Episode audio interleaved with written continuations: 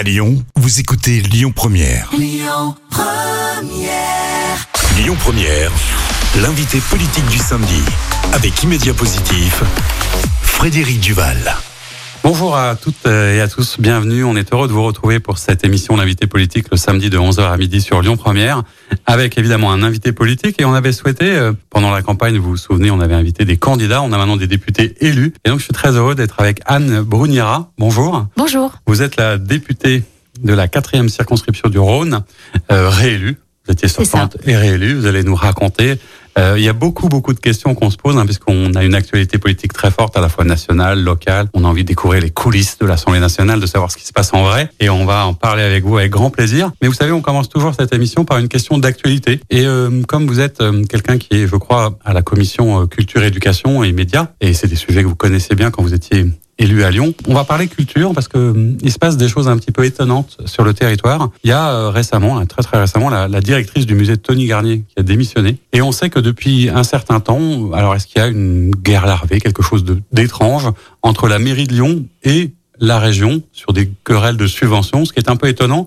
La culture, c'est un élément central et essentiel de notre vie en commun. On imaginait que ça allait être quelque chose d'important pour la nou- nouvelle majorité. Vous qui connaissez bien ces sujets, qu'est-ce que vous pensez de cette situation? Alors effectivement, la culture, c'est un, c'est un sujet très important euh, pour notre pays, mais particulièrement important à Lyon, qui est une ville de culture, qui est une ville de lumière. Et quand j'étais euh, adjointe à l'éducation euh, à Lyon, mon principal collègue, c'était l'adjoint à la culture. Nous avions euh, tous les deux les plus gros budgets de la ville. C'était Georges Kepenekian à l'époque. Et j'ai su à quel point la mairie et l'équipe de Gérard Collomb s'est investie sur le sujet de la culture. Donc effectivement, je suis très attentive à ce qui se passe désormais avec le nouvel exécutif de, Grégory Doucet. Moi, ce que j'ai observé récemment, c'est effectivement des annonces de baisse de subventions conséquentes euh, de Laurent Vauquier, de la région, euh, donc pour les institutions lyonnaises et métropolitaines euh, de Lyon. Des, des, baisses qui en plus ont été très très soudaines, hein, c'est-à-dire que les institutions ont été mises au courant parfois même par la bande, et il s'en est justifié en disant qu'il répartissait ses subventions sur le reste de la région. Bien sûr,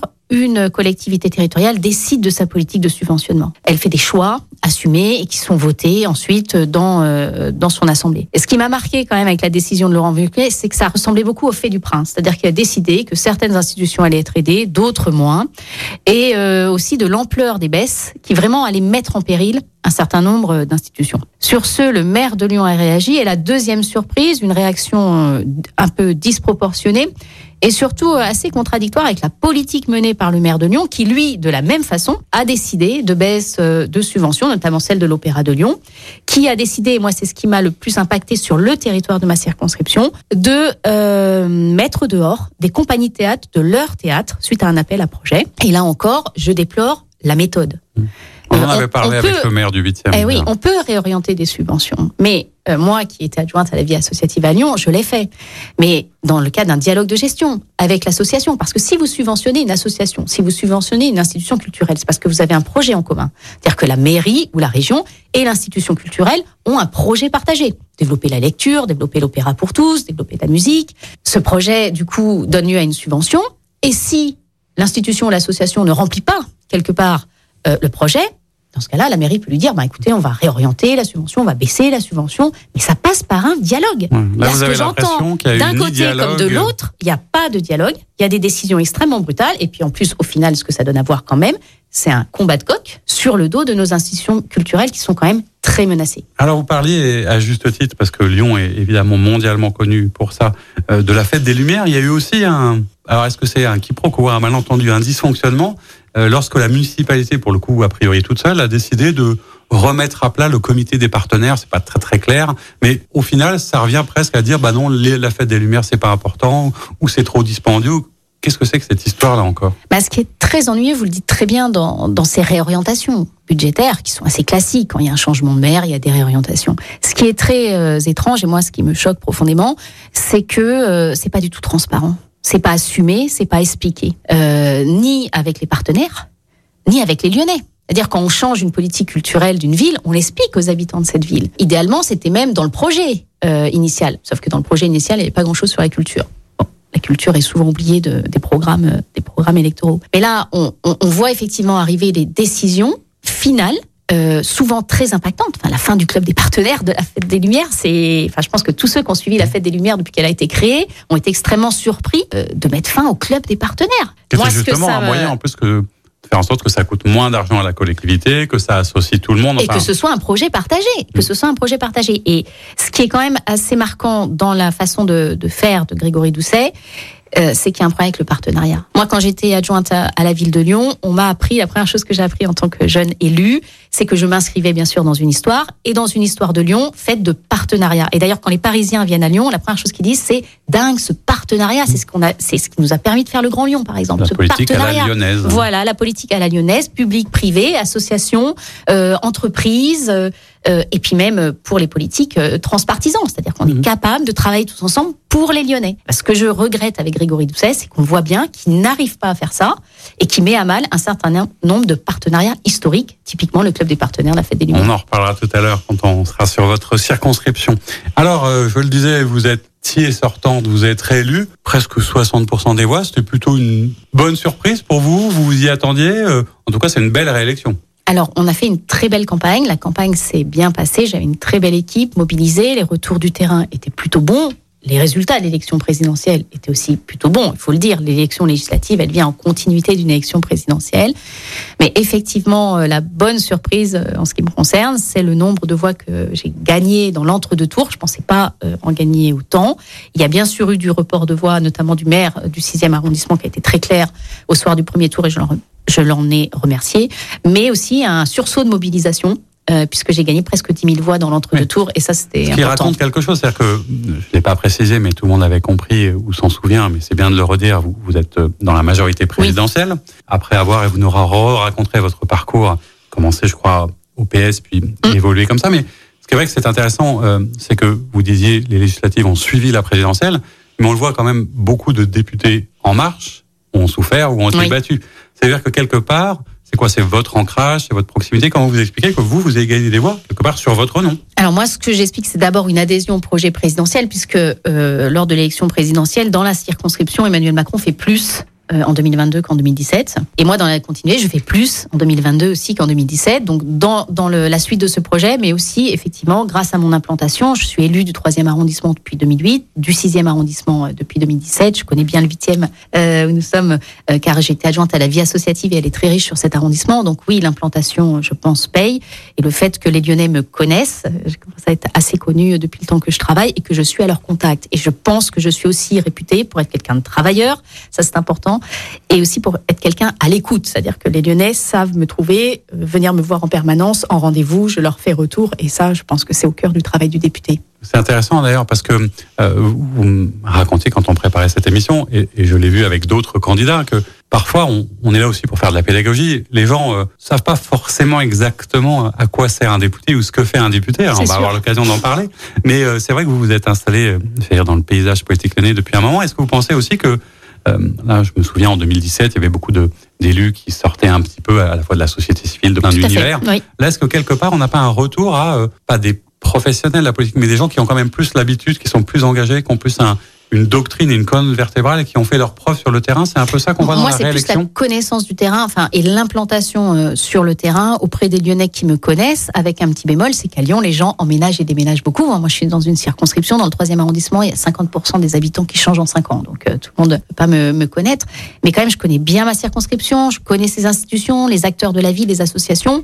Et euh, j'ai aidé un certain nombre de structures. Je suis toujours à l'écoute. Je fais remonter et je fais redescendre l'information. Et je crois que c'est ça, cette connaissance du territoire qui m'a aidé et le fait que les gens me connaissent depuis de nombreuses années. Comment ça s'est passé les retrouvailles euh, avec euh, les bancs de l'Assemblée nationale? Alors pour l'instant, c'est la rentrée des classes. Alors on va parler de politique nationale tout à l'heure, mais qu'est-ce que vous avez fait à, titre personnel? Je suppose qu'il y a des satisfactions euh, personnelles dans une réélection, dans une victoire, comme ça quand on met son nom sur une affiche et qu'on est réélu. Ah, moi, j'étais très heureuse de, de retrouver l'hémicycle. J'avais bien sûr à la fin du premier mandat décidé de repartir. J'avais pesé cette, cette décision, bien sûr. Certains collègues députés ont décidé décidé d'ailleurs de ne pas se représenter. Moi, j'avais décidé de continuer pour poursuivre le travail. Là, euh, effectivement, ce qui change, c'est qu'il y a plein de nouveaux visages, des collègues qui ont été battus, hélas, alors qu'ils n'avaient pas démérité. Mais c'est ça, c'est ça, hélas, euh, les lois de la politique.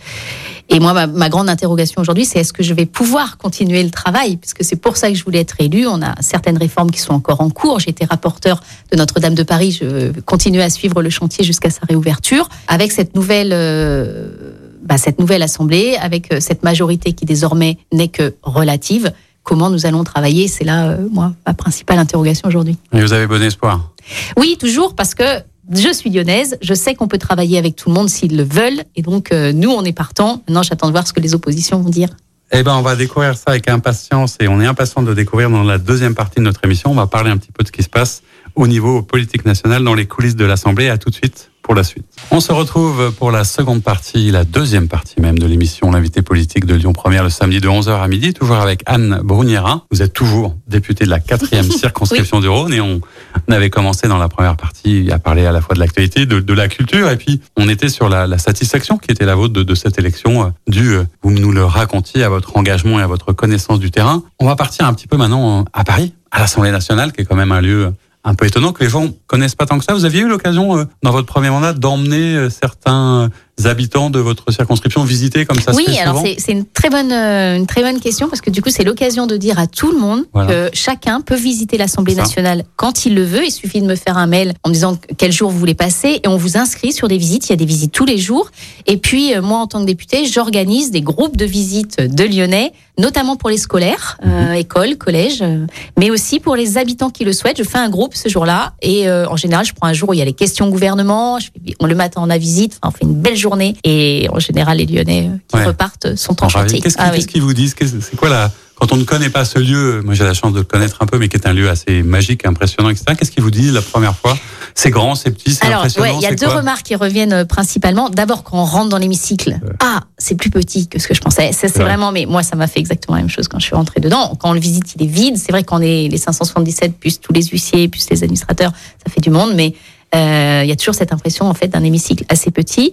Et puis euh, l'autre chose qui les marque, c'est à quel point le Palais Bourbon, euh, notamment, est plein de d'œuvres, euh, de, de symboles, euh, de, de, de statues et, et de bronzes aussi magnifiques. La bibliothèque de l'Assemblée nationale, euh, bien sûr, contient des textes euh, historiques et ils sont vraiment marqués par cette histoire, l'histoire de ce palais, plus que par euh, la vie parlementaire, puisque quand on fait les visites, euh, Oui, on est plus voilà, dans les euh, heures de la République. Exactement. Ce qui est d'ailleurs parfois peut-être un des, des choses qui jouent, euh, je veux dire, contre l'image qu'on peut en avoir hein, des députés, parce qu'il y a un côté assez fastueux, un Tout petit à fait. peu monarchique Oui, presque. oui, parce que le palais est très beau. Parce que le palais est très Mm, beau. mm, mm. Mais les députés travaillent, c'est aussi ça que vous leur racontez. Un député, on en parlait, alors ça sert à quoi? À Ah, quoi vous c'est avez servi bonne- pendant cinq ans Sans, on rentrera un peu dans le bilan, mais à quoi ça sert un député au quotidien? Alors le, le- le député, il a trois, on va dire trois principales missions. La première mission que tout le monde connaît, c'est celle de faire des lois, euh, de voter, d'amender, de débattre euh, des lois. La deuxième mission, c'est de, et ça on le sait beaucoup moins, c'est d'évaluer et de contrôler le gouvernement. Ça passe par les questions, questions au gouvernement, questions écrites, mais aussi par des missions d'enquête, des missions parlementaires. Puis bien sûr, le troisième, la troisième mission, et moi celle qui me tient le plus à cœur euh, quelque part, c'est d'être le trait d'union entre la circonscription et l'Assemblée nationale, parce que pour faire des lois, il faut qu'elles soient adaptées, bien sûr, à notre projet, mais aussi aux besoins des Français.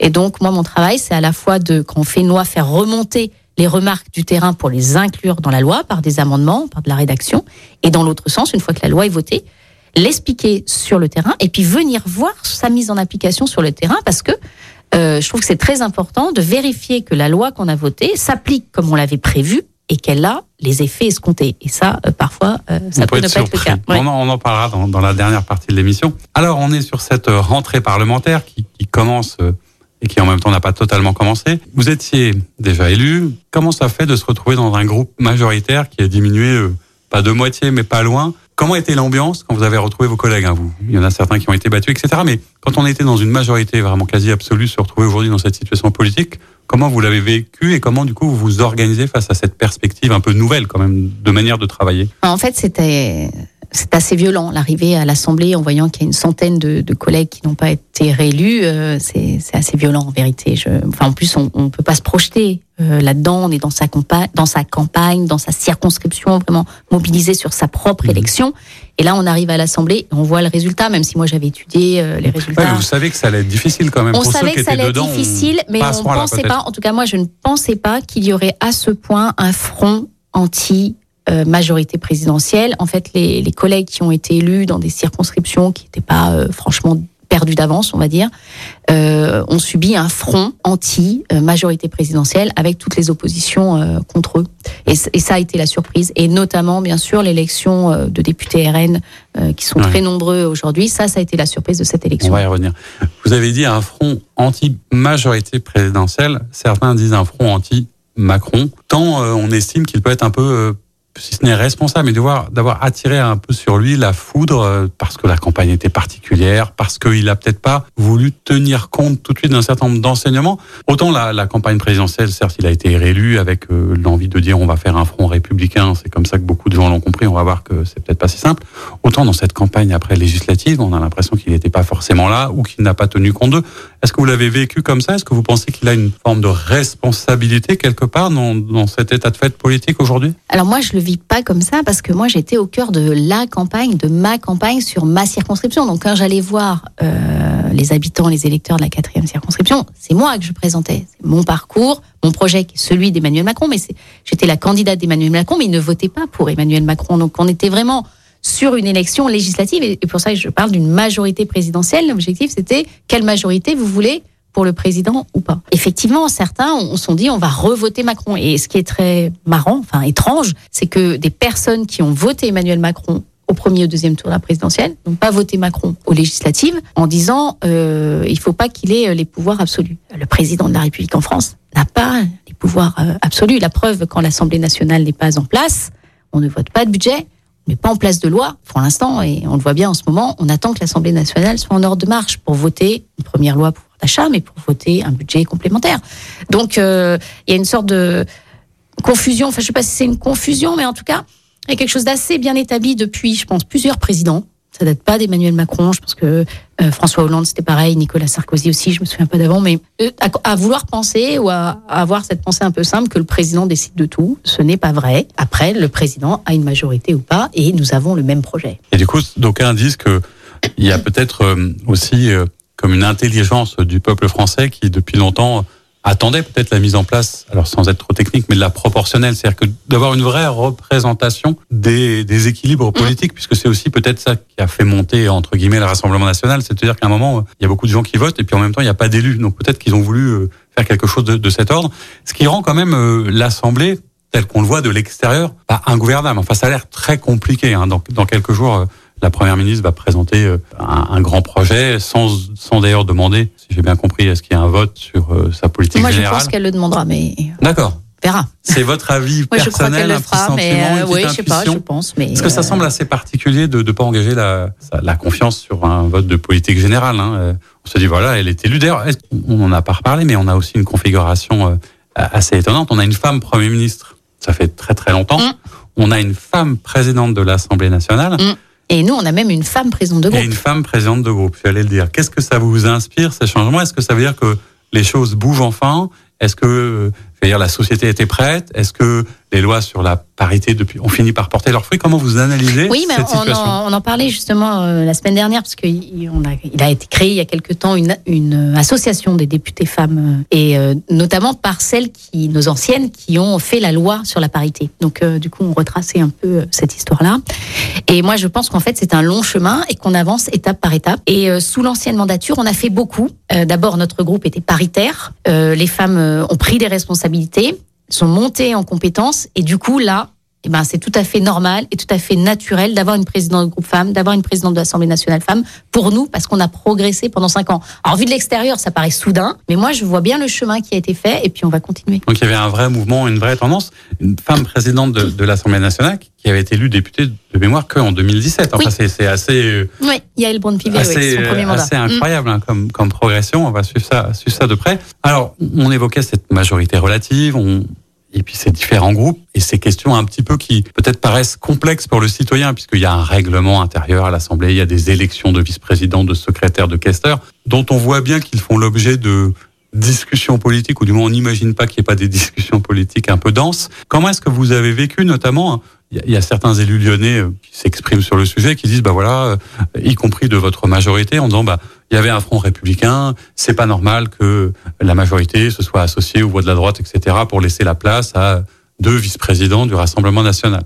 En fait, je pense qu'il y a une confusion. de ça, une confusion. Expliquez-nous un petit peu du coup ce qui s'est passé. Il y a une confusion entre voter pour euh, un candidat euh, RN. Et là, le, moi, je suis moi, à la base de, de, mon engagement politique. Il y a 2002, euh, Le Pen au deuxième tour. C'est pour ça que je suis rentrée en politique. J'ai toujours combattu le FN et je continuerai à le faire avec le RN. Et euh, les désignations de postes à l'Assemblée, ça n'a absolument rien à voir. Ce n'est pas dans un cas, c'est un projet. Dans l'autre cas, ce n'est pas un projet. C'est juste les règlements de l'Assemblée qui fait qu'aujourd'hui, nous avons dix groupes euh, parlementaires à l'Assemblée et que pour que l'Assemblée fonctionne, il faut que dans le bureau de l'Assemblée nationale, tous les groupes soient représentés.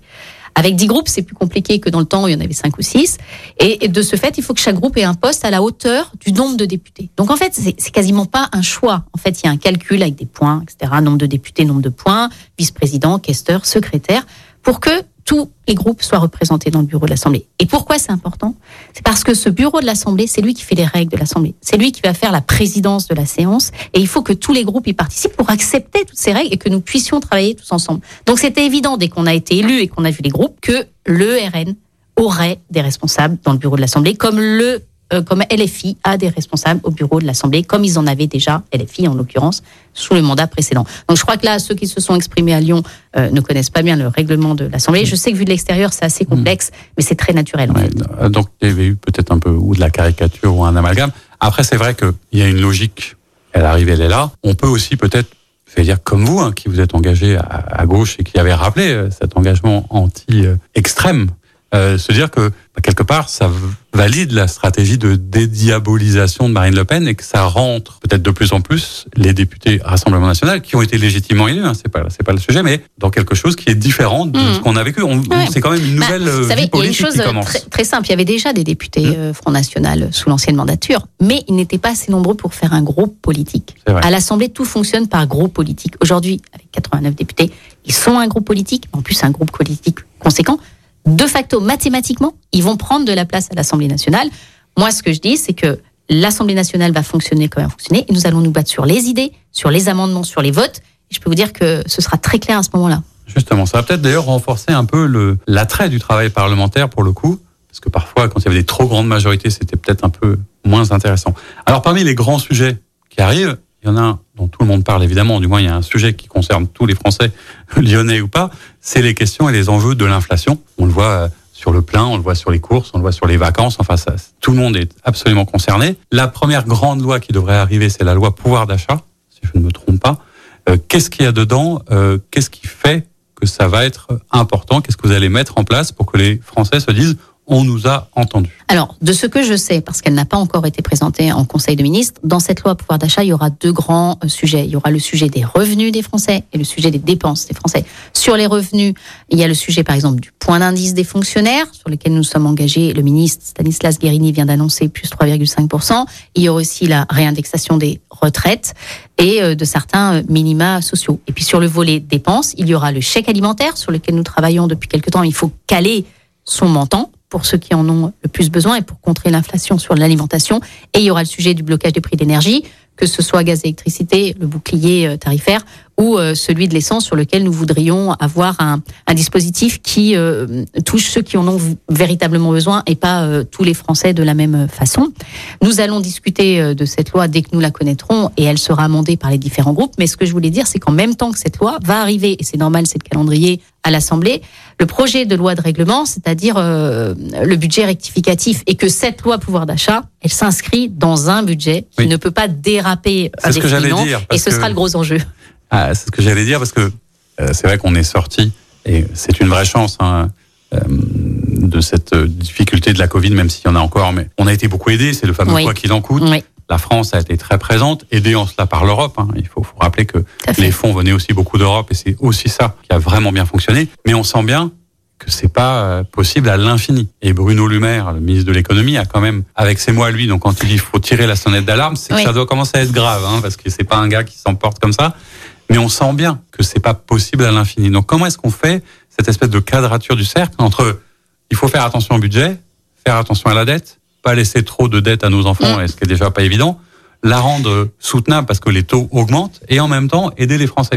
Les gens se disent, en fait, ce qu'on explique le plus, c'est qu'il y a eu un instant Covid où on a mis en place des mesures adaptées à cette crise-là, des mesures de protection très fortes pour éviter euh, du chômage de masse, pour éviter euh, de la pauvreté euh, de masse. Ça a fonctionné, mais ça a été des dépenses importantes qui ont creusé notre dette. Et que ça, c'est lié à cette épidémie de Covid et que ça peut pas être un mode de fonctionnement habituel. Donc ça déjà c'est ce que nous exprimons. Quand nous disons que la dette Covid elle va être étalée sur plusieurs années, c'est comme pour un particulier, sa dette pour son appartement est étalée sur plusieurs années. Et puis après il y a les dépenses courantes où là nous pouvons faire des gestes, nous les avons annoncés, mais nous ne pourrons pas aller euh, aussi loin que certains le voudraient, aussi loin qu'on a été pendant le Covid. Ce n'est pas possible, ce n'est pas soutenable, surtout avec des taux qui remontent. Ça va être tout l'enjeu de la discussion et des amendements euh, parlementaires avec les groupes euh, d'opposition, voir s'ils entendent quand même le besoin de garder euh, des mesures d'aide soutenables. Alors il n'y a pas de cagnotte, parce qu'on entendait aussi. Ça, non, mais voilà, c'est, oui, c'est intéressant. Les gens s'expriment. Ah, on, il paraît qu'il y a 50 milliards qui sont tombés du ciel. Il y a une cagnotte. Et on nous dit, bah non, c'est peut-être le fruit de l'infrastructure. Qu'est-ce que c'est quoi cette cagnotte? Il n'y en a pas, toujours pas. Non, non, il n'y a pas de, y a pas de cagnotte. Après, euh, la chance, euh, la chance, en tout cas, le résultat de nos politiques de soutien de quoi qu'il en coûte fait que notre économie se porte relativement mieux que d'autres, et que ce succès de notre économie nous apporte des recettes. Nous apporte des recettes de cotisations, euh, notamment, de taxes, etc. Est-ce qu'on peut appeler ça une cagnotte? Non, en fait, c'est le résultat de notre travail. Il va être réinjecté auprès des Français qui en ont le plus besoin. Nous, ce que nous portons véritablement, c'est que pour redistribuer la richesse, il faut en créer, et c'est ce à quoi nous sommes attachés. Est-ce que ça raconte pas aussi, d'ailleurs, qu'il faut faire quand même euh, beaucoup de pédagogie? Parce qu'on voit bien que les sujets, c'est des sujets quand même assez complexes, que très vite, euh, et les médias ont parfois leur part de responsabilité, mais on va très vite sur des sujets sans tout comprendre. Comment est-ce qu'un jour euh, vous allez arriver à faire entendre Parfois, il faut aller euh, bien expliquer, prendre le temps et tout ça? Bah, écoutez, moi, j'ai trouvé que pendant la crise du Covid, on avait fait preuve de beaucoup de pédagogie. Beaucoup de pédagogie. Et moi, je me souviens d'un chauffeur de taxi qui m'a expliqué l'ARN messager. Et je pense qu'il faut qu'on continue ce genre de conférences pédagogiques pour expliquer l'économie aux Français. Eh bien, ça tombe bien. On continuera dans une troisième partie de notre émission. On va revenir sur votre circonscription. À tout de suite. Merci. On se retrouve pour la troisième partie de notre émission L'invité politique le samedi de 11h à midi sur Lyon Première, toujours avec Anne Bruniera. Et vous êtes toujours député de la quatrième circonscription du Rhône. On était rentré un petit peu dans les coulisses de l'Assemblée, euh, pour euh, parce que c'est vrai que c'est un lieu assez fascinant. Puis on était rentré aussi sur les, les contenus hein, de ce qui va se passer dans cette mandature à, venir. Euh, on parlait pouvoir d'achat. Euh, Vous-même, en tant que député, quels étaient les, dire, les sujets que vous portiez dans la précédente et quels sont un peu ceux que vous avez envie de mettre en avant dans la prochaine? C'est-à-dire qu'on sait qu'il y a des députés qui ont aussi leur centre d'intérêt, des spécialités. De quoi vous avez envie de parler, vous vous, le savez, moi, avant d'être députée, j'étais adjointe aux écoles de la ville de Lyon, donc j'avais choisi lors du premier mandat la commission euh, éducation et affaires culturelles pour m'occuper d'éducation, mais au final, euh, eh ben, j'ai travaillé sur toutes les lois qui ont été confiées à cette commission et notamment euh, des lois sur euh, l'enseignement supérieur et sur les étudiants, puisque j'étais responsable de la loi qui a créé Parcoursup. J'ai aussi euh, participé à la suppression du numerus clausus et à la réforme des études de santé. Donc en fait, j'ai beaucoup suivi les étudiants. Et pendant la crise Covid, j'ai beaucoup, même si on n'a pas légiféré, mais j'ai beaucoup travaillé sur le repas du Crous à un euro, sur la santé psy des étudiants, qui est aussi un sujet qui m'intéresse et que je veux continuer à porter. J'ai donc demandé pour cette nouvelle mandature la même commission, d'autant plus que j'ai été en 2019 rapporteur de la loi Notre-Dame de Paris. J'ai suivi euh, le chantier grâce à une mission de suivi et euh, j'espère bien euh, continuer à suivre ce très beau chantier pour une réouverture en 2024. Après, chaque député peut se saisir de tout sujet en fait qui l'intéresse et donc j'ai suivi par exemple la loi Elan sur l'urbanisme et le logement. J'ai suivi aussi le sujet du handicap et ça c'est un sujet que je veux continuer à suivre puisque j'ai été favorable en ce qui me concerne à l'individualisation de l'allocation adulte handicapé. J'ai voté pour, euh, à, l'inverse de mon groupe, euh, que j'ai pas réussi à convaincre, je le déplore, mais le président de la République nous a écoutés. Nous allons avancer sur ce sujet. Et c'est vrai que le handicap, que ce soit à l'école, mais même aussi chez les étudiants, dans le monde du travail désormais, euh, nécessite vraiment euh, euh du travail. On a des difficultés avec le fonctionnement des, des MDPH. Et je pense que c'est un sujet sur lequel je vais beaucoup travailler, même s'il est confié aux affaires sociales nous aurons un groupe de travail sur le handicap. Je fais déjà partie du groupe de travail sur l'autisme et je vais continuer ce travail-là. Il faut souhaiter d'ailleurs que cette fameuse mesure d'individualisation puisse voir le jour. Voilà, à titre personnel, c'est un sujet qui me concerne. Eh ben, je on peux vous dire que dans certaines familles, c'est quand même important. Oui, je le sais. Alors, vous êtes dans cette commission qui s'occupe de la culture et aussi des médias, d'ailleurs, me Oui. semble-t-il. Alors, ça tombe bien, on est dans un média. Alors, euh, on pourrait dire plein, plein de choses, etc. Mais peut-être qu'il y a un sujet un peu d'actualité parce que euh, c'est la question de la redevance. Tout à fait. Hein, les médias, pas Lyon Première en l'occurrence, mais les médias publics profitent de la redevance. C'est un système qui avait euh, euh, fait ses preuves, qui Mm. peut-être garantissait une forme d'indépendance. Visiblement, elle va disparaître parce qu'elle était en plus indexée sur les, la taxe Oui, sur la taxe d'habitation. Qu'est-ce qu'on met à la place et quid de l'indépendance du service public de l'information? Alors c'est une très bonne question, c'est un sujet euh, sur lequel on m'a beaucoup interpellé pendant la campagne sur les marchés. Euh, effectivement, nous allons supprimer la redevance euh, télé parce qu'elle était indexée sur la taxe d'habitation qui va finir par disparaître complètement d'ici euh, 2023 et parce que c'est un impôt assez injuste puisque c'est le même pour tous, quelle que soit sa situation et quand on sait qu'un certain nombre de foyers n'ont désormais plus de, de télé ou en tout cas consomment, moi l'expression, les médias autrement. Donc, euh, et d'ailleurs, les Français plébiscitent cette, euh, cette suppression. Par contre, le lien qui est fait, c'est est-ce qu'en supprimant la redevance télé, vous allez supprimer l'audiovisuel public? Donc là, c'est pas du tout. L'audiovisuel public euh, fonctionnera avec un budget dédié. C'est déjà un peu le cas aujourd'hui, parce que la redevance télé ne suffit pas à combler tous les besoins du budget de l'audiovisuel public. Donc, il y aura désormais un budget pour l'audiovisuel public qui sera voté à chaque projet de loi de finances et nous travaillons, j'espère que nous aboutirons sur un projet de loi pluriannuel pour lui donner une visibilité sur cinq ans. Un mandat, ça paraît euh, logique.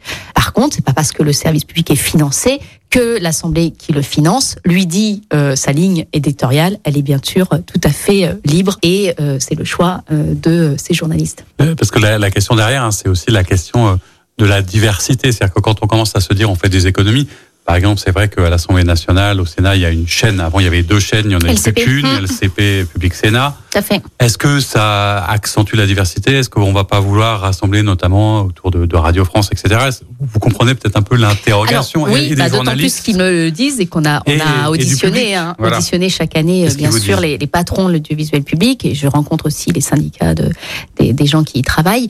Le, on leur a demandé de faire un effort budgétaire euh, sous le mandat précédent assez conséquent qui a mené effectivement à de la polyvalence, à par exemple un rapprochement entre France 3 et France Bleu.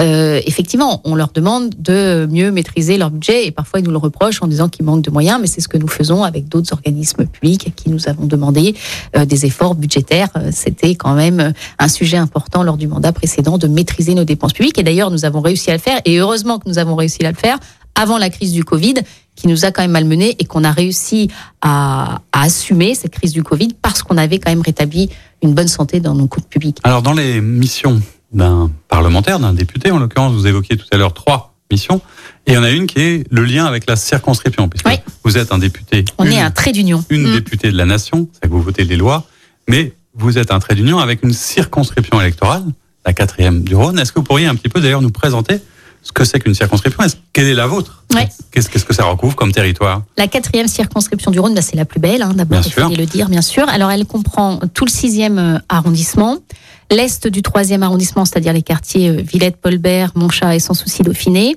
et les quartiers Laennec et Mermoz dans le huitième arrondissement. C'est assez bizarrement euh, découpé. Il y a quatre députés et quatre circonscriptions euh, sur Lyon. C'est un découpage qui date de Charles Pasqua dans les années euh, 80. Et donc, en fait, ça fait une sorte de banane sur tout l'est lyonnais. Ce qui est très intéressant dans cette circonscription, c'est qu'elle va du parc de la Tête d'Or au quartier Mermoz, euh, qui est un quartier politique de la ville, et que donc elle représente toute la diversité euh, lyonnaise. Et vraiment, c'est ce que j'apprécie dans cette boulevard des Belges à Mermoz, euh, Exactement. il y a une- un grand écart peut-être parfois tout à fait intéressant. Euh, comment d'ailleurs euh, on, on tient, comment je vais dire, on rend des comptes quand on est parlementaire? Est-ce que vous avez fait le choix, par exemple, d'avoir une permanence? Comment est-ce que vous allez vers vos habitants euh, qui sont quand même euh, à la fois un peu disséminés euh, Comment ça se fait après le lien avec euh, celui qui vous a élu? Parce que souvent les électeurs disent Bah oui. voilà, l'élection est finie, on voit plus nos Oui, députés. bah, ils me le disent d'ailleurs. Ils l'ont dit là sur les marchés. Ils m'ont dit mais on vous voit jamais. Je lui dis ben c'est pas vrai. En fait, je suis beaucoup venue sur les marchés pendant euh, pendant le mandat. Mais enfin, on n'y passe pas toujours euh, à la même heure. Mais c'est effectivement pour moi le sujet le plus difficile en fait. C'est l'aller vers euh, l'habitant, l'électeur. Euh, en plus, ce mandat, il a été percuté par le Covid, qui nous a empêchés sur un certain nombre de manifestations, de réunions publiques et même de permanences. Hein. Donc, moi, ce que j'avais prévu en début de mandat, c'est de faire des permanences tournantes dans les différents quartiers de la circonscription. Et puis, dans ma permanence, mes bureaux qui sont rue Baraman. Et euh, ensuite, le Covid est arrivé il a fallu se mettre à distance et donc j'ai opté pour des comptes rendus de mandat distribués par la Poste plus ou moins bien. Et je réfléchis à. vous rigolez, mais. Non, je souris parce que la propagande électorale, visiblement, ça a l'air assez compliqué. Et donc, euh, ce sera le, mon principal travail de début de, de, mandat, de mettre au point un dispositif pour vraiment chercher à les toucher chacun euh, de la meilleure façon. Euh, que ce soit par du courrier, par du contact, par du téléphone. Enfin, on va, on va un peu brainstormer pour essayer de trouver d'autres habitudes. Et je le dis beaucoup d'ailleurs, je vous le redis, c'est bien sur votre antenne, au Lyonnais, sollicitez-moi. Hmm. J'ai remarqué que députés des villes, on est moins sollicité que les députés des champs. C'est marrant. Alors peut-être parce qu'il y a déjà un maire, un maire d'arrondissement. Il y a pas mal de, de, de strates administratives à, à Lyon. Mais vraiment, n'hésitez pas. Vous n'êtes pas obligé de me dire, me voir quand vous avez un problème. Vous pouvez aussi venir me voir pour me dire ce que vous pensez de telle ou telle politique, de votre quartier, de la sécurité dans le quartier. Moi, j'ai besoin de ces retours-là pour faire mon travail de député. Oui, ça marche dans les deux sens. C'est pas forcément que au moment des élections. Et d'ailleurs, il faut le rappeler, hein, parce qu'il faut être honnête et cohérent. C'est vrai que les députés aussi euh, ont, ont, un intense travail parlementaire, en commission, en groupe, et ils sont pas tout le temps ni à la télé ni sur le terrain. Tout à fait. Parce que c'est une vraie fonction. Oui. Alors dans, dans les vraies les vraies fonctions, et vous évoquiez justement, ça tombe bien, les autres élus. Euh, vous disiez tout à l'heure que normalement un député, il est en lien à la fois avec les maires d'arrondissement, avec euh, le maire de Lyon. Comment ça se passe avec euh, vos maires d'arrondissement et le maire de Lyon, parce qu'on va parler un petit peu aussi de, de la politique locale et, à Lyon. Comment ça va? Alors en fait, le, député, en tout cas moi c'est comme ça que je conçois le travail, est en lien avec tout le monde, avec tous les acteurs de sa circonscription, les acteurs associatifs, culturels, sportifs et bien sûr les acteurs institutionnels. Nous travaillons bien sûr beaucoup avec le préfet, normal, le représentant de l'État sur le territoire. Et nous devons aussi travailler avec nos maires, parce que nous avons quand même beaucoup de sujets en commun, d'autant plus que moi, je participe à la délégation aux collectivités territoriales, qui est une délégation de l'Assemblée, pour travailler avec les élus locaux, maintenant qu'il n'y a plus de cumul de mandats. Pour le dire simplement, c'est assez difficile de travailler avec euh, le maire de Lyon, qui ne m'informe de rien et qui répond assez peu euh, à mes courriers. Et c'est pareil avec euh, la maire du 3 et la maire du 8 et le maire du 8 qui sont aussi des maires écologistes.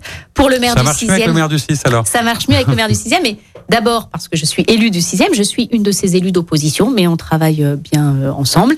Et j'ai un relationnel plutôt agréable avec lui, même si parfois il oublie de m'inviter à certaines voilà. Un malentendu, certainement. Un dysfonctionnement postal.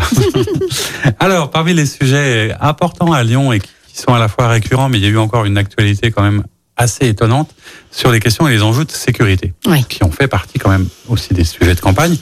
Visiblement, alors c'est pas excessivement clair, mais euh, la nouvelle majorité municipalité et Mohamed Chi, l'adjoint maire de la sécurité, s'exprimait à un moment face à une attaque, d'ailleurs, je crois, de, de Laurent Wauquiez, qui disait que Lyon était devenue la ville la plus dangereuse de France, qui n'est peut-être pas forcément le cas. Toujours mais dans la cas, retenue. Voilà, c'est parfois avec les, les, propos un peu peut-être extrêmes, mais en tout cas, ça, ça a le mérite de provoquer la discussion. Mais il y a un débat récurrent, on en parlait avec la maire du 7e sur la guillotière, sur il y a plein d'endroits comme ça, où est-ce que oui ou non, il faut de la vidéosurveillance ou de la vidéoprotection puisque là, l'appel d'offres euh, qui était lancé pour équiper la ville est déclaré infructueux. Après deux ans, ça donne quand même une image qui n'est pas forcément simple. Et vous, qu'est-ce que vous pensez sur le fond du sujet pour Moi, je suis persuadée qu'il nous faut de la vidéosurveillance. Dès que j'ai été élue en 2017, c'est bien simple, nous avons demandé un rendez-vous protocolaire avec le maire de Lyon, avec mes collègues Thomas Rudigoz et Jean-Louis Touraine, élus en même temps que moi euh, à l'époque, pour lui demander de la vidéosurveillance. Et nous n'avons de cesse de lui en réclamer. Sur la circonscription, a des problèmes de sécurité en hausse, j'ai l'impression. Toujours difficile à, appréhender, mais en tout cas, j'ai beaucoup de témoignages, notamment dans le 6e arrondissement, notamment autour du quartier Foch, de vols de portables, de vols de bijoux, de gens qui se font agresser pour des petits vols, mais extrêmement traumatisants, de cambriolage aussi. Donc, bien sûr, moi, je saisis le directeur de la police, mais j'aimerais que le maire de Lyon ait une action forte en la matière, parce que la sécurité, nous, on le dit souvent, c'est une expression que nous avons à l'Assemblée, la sécurité, c'est une coproduction. C'est-à-dire qu'il y a la police nationale, il y a la police municipale, il y a aussi les boîtes de sécurité privée. C'est bien pour ça que nous avons fait une loi qui s'appelait Sécurité justice, globale. Les associations, la voilà. prévention, tout le monde concourt. On ne peut pas se passer de la mairie de Lyon. On ne peut pas se passer de la mairie de Lyon. La mairie de Lyon ne peut pas tout faire, mais le maire de Lyon peut avoir au moins un discours volontaire, ce qu'il n'a pas. Et puis, il peut mettre des moyens municipaux sur sa police municipale. Il essaye, mais vu ce qui est véhiculé au sein de son exécutif sur la police, je pense que les relations sont quand même difficiles. Et sur la vidéosurveillance, honnêtement, moi je le crois désormais, ça fait deux ans qu'on nous promet un audit, ça fait deux ans qu'il n'arrive pas, ça fait deux ans que ça ne bouge pas. Je pense qu'il y a là euh, un frein idéologique qui n'est pas assumé. Et vraiment, je le regrette. Et moi, je ne lâcherai pas euh, ce sujet, car les habitants de la quatrième circonscription me le demandent. Et je retournerai voir le maire de Lyon et je lui écrirai aussi souvent qu'il le faut pour qu'on ait la vidéosurveillance, si possible, la vidéosurveillance mobile pour pouvoir euh, la déplacer, parce qu'on sait, hélas, que la délinquance euh, se déplace au fur et à mesure qu'on règle des problèmes. Qui est des vrais sujets d'ailleurs, que notamment en partie parfois liés euh, au trafic de stupéfiants, parce que c'est souvent des points Oui. hein, qui. D'ailleurs, euh, sur sur la, la question d'ailleurs de, de- des stupéfiants, etc., puisque vous êtes parlementaire, vous êtes amené à réfléchir à, à, à la loi. Est-ce que vous avez un, un avis euh, sur la, la question de la dépénalisation, par exemple, euh, du cannabis ou ce genre de choses Parce que ça, ça rentre souvent en ligne de compte. Derrière, on dit bah oui, mais peut-être que si on changeait la loi, il y aurait moins de problèmes de trafic, etc., etc. Est-ce que c'est des sujets que vous avez eu l'occasion de, de regarder ou de vous pencher dessus? C'est c'est pas forcément simple, mais c'est vrai que parfois euh, on se pose la question est-ce qu'il n'y a pas un moyen de réduire ça de Alors, il y a de nombreux députés qui ont travaillé sur ce sujet, sur le sujet de la légalisation et de ses effets. On regarde aussi ce qui a été fait dans d'autres pays. Moi, j'avoue que j'ai un avis euh, partagé, qui est pas complètement euh, tranché, parce que le comment vous dire le symbole en disant on est pour la légalisation euh, du cannabis donnerait un, un- une, une, comment dire une- un sentiment de ben voilà on n'arrive pas à faire face euh, à la délinquance et du coup euh, on lâche on légalise. Et ça je, je n'apprécie pas du tout euh, de donner cette image là par contre je pense qu'on pourrait trouver des mesures qui existent dans d'autres pays d'obligation de soins par exemple pour un certain nombre de personnes pour essayer de, de quand même euh, améliorer le sujet de la consommation diminuer le sujet de la consommation. Mais euh, c'est vrai que rien que dire on légalise parce qu'on n'arrive pas à faire face ça pour moi c'est pas admissible. Oui, mais c'est vrai que c'est des sujets assez compliqués. On le voit, de toute façon, les sujets manquent pas. On aurait pu passer beaucoup de temps encore à vous écouter et à partager. On va essayer de, de, replonger un petit peu dans un côté un peu plus personnel, entre guillemets, puisque c'est vrai que, on l'a vu, vous êtes à la fois engagé, très occupé euh, depuis longtemps. Un mandat politique, c'est plus qu'un, alors c'est pas un métier d'ailleurs. Comment vous définissez votre mandat? C'est un engagement? C'est un, engagement momentané c'est-à-dire Ouais. pour moi c'est une parenthèse C'est pas euh, forcément quelque chose que vous ferez tout le temps. Il y a un jour, peut-être vous vous direz bah, comme des collègues, je, pense qu'un jour, oui, je ne Ouais. serai plus, euh, je ne serai plus euh, députée. Moi, je prends les choses les unes après les autres. Il faut l'envie. Euh, il faut aussi l'énergie. c'est quand même très fatigant quand même. J'aime pas me plaindre, mais c'est quand même très fatigant. On a des séances de nuit, euh, le rythme est assez intense. Et puis, ça impacte votre vie Mm. euh, familiale. Donc, il faut aussi l'accord de la famille, euh, les enfants. Donc, pour moi, c'est une parenthèse. J'ai fait une parenthèse de 5 ans. Euh, j'ai réfléchi, j'ai voulu repartir pour une parenthèse de 5 ans. On verra à la fin des 5 ans ce qu'il en On est. reparlera dans 5 ans du coup, mais ce qui était intéressant, c'est de voir aussi alors les quelques moments où vous faites pas de politique, monsieur, Oula. on en fait toujours. Est-ce que vous avez une passion, une occupation, un livre de chevet? Qu'est-ce que vous faites de, de votre dimanche après-midi quand vous avez un peu de temps? Parce qu'on est samedi, demain c'est dimanche, souvent on dit bah ça y est, c'est le repos. Mais vous, qu'est-ce que vous faites Non, alors le week-end, c'est pas souvent du repos. Alors bien sûr, là, on sort de campagne, on était sur le terrain tout le temps. Quand on n'est pas en campagne, qu'on est élu, on a quand même souvent des activités le week-end. C'est là où il y a des, des rencontres sportives, des fêtes euh, d'école, des fêtes de quartier. Donc, euh, en fait, il y a deux types de week-ends. Il y a le week-end, il y a beaucoup de représentations, on est sur le terrain. Et le week-end, il n'y en a pas, où là, on essaye de se reposer, de profiter de la famille et puis de travailler sur les dossiers parce que, euh, habituellement, je ne sais pas ce qu'il en sera de ce mandat, mais on a une loi par semaine. On peut pas la connaître par cœur, mais il faut au moins en prendre connaissance. Donc, le dimanche, on travaille souvent. En écoutant de la musique, et parce Oui. que je reprends ma question finale, euh, on, se, on se quitte avec Space Oddity de David Bowie. Pourquoi ah, ce choix? Ah bah parce que je suis Parce une que fan absolue de David Bowie. voilà, c'est ça. Parce que et, et David ce Bowie. titre en particulier? Parce que ce, ce, ce titre, pour moi, c'est un titre de, enfin, c'est une mélodie absolument euh, magnifique, même si au final ça, ça finit mal. Enfin, c'est une histoire qui finit Mm. mal, mais pour moi, c'est une, euh, c'est une chanson qui fait rêver, en fait. Eh ben, on va rêver ensemble. Merci beaucoup d'être venu nous voir sur l'antenne de. Lyon Première. À très bientôt bon pour une nouvelle émission. La semaine prochaine, on reçoit Alexandre Vincendet, nouveau député du Rhône aussi. Et ce sera aussi avec intention qu'on l'écoutera. Merci beaucoup. Merci. Au revoir. C'était l'invité politique du samedi sur Lyon Première, en partenariat avec Immédia Positif, le web média qui rend visible l'essentiel. Retrouvez tous les invités politiques en podcast sur lyonpremière.fr et sur immédiapositif.fr. Écoutez votre radio Lyon Première en direct sur l'application Lyon Première, lyonpremière.fr et bien sûr à Lyon sur 90.2 FM et en DAB+. Lyon Première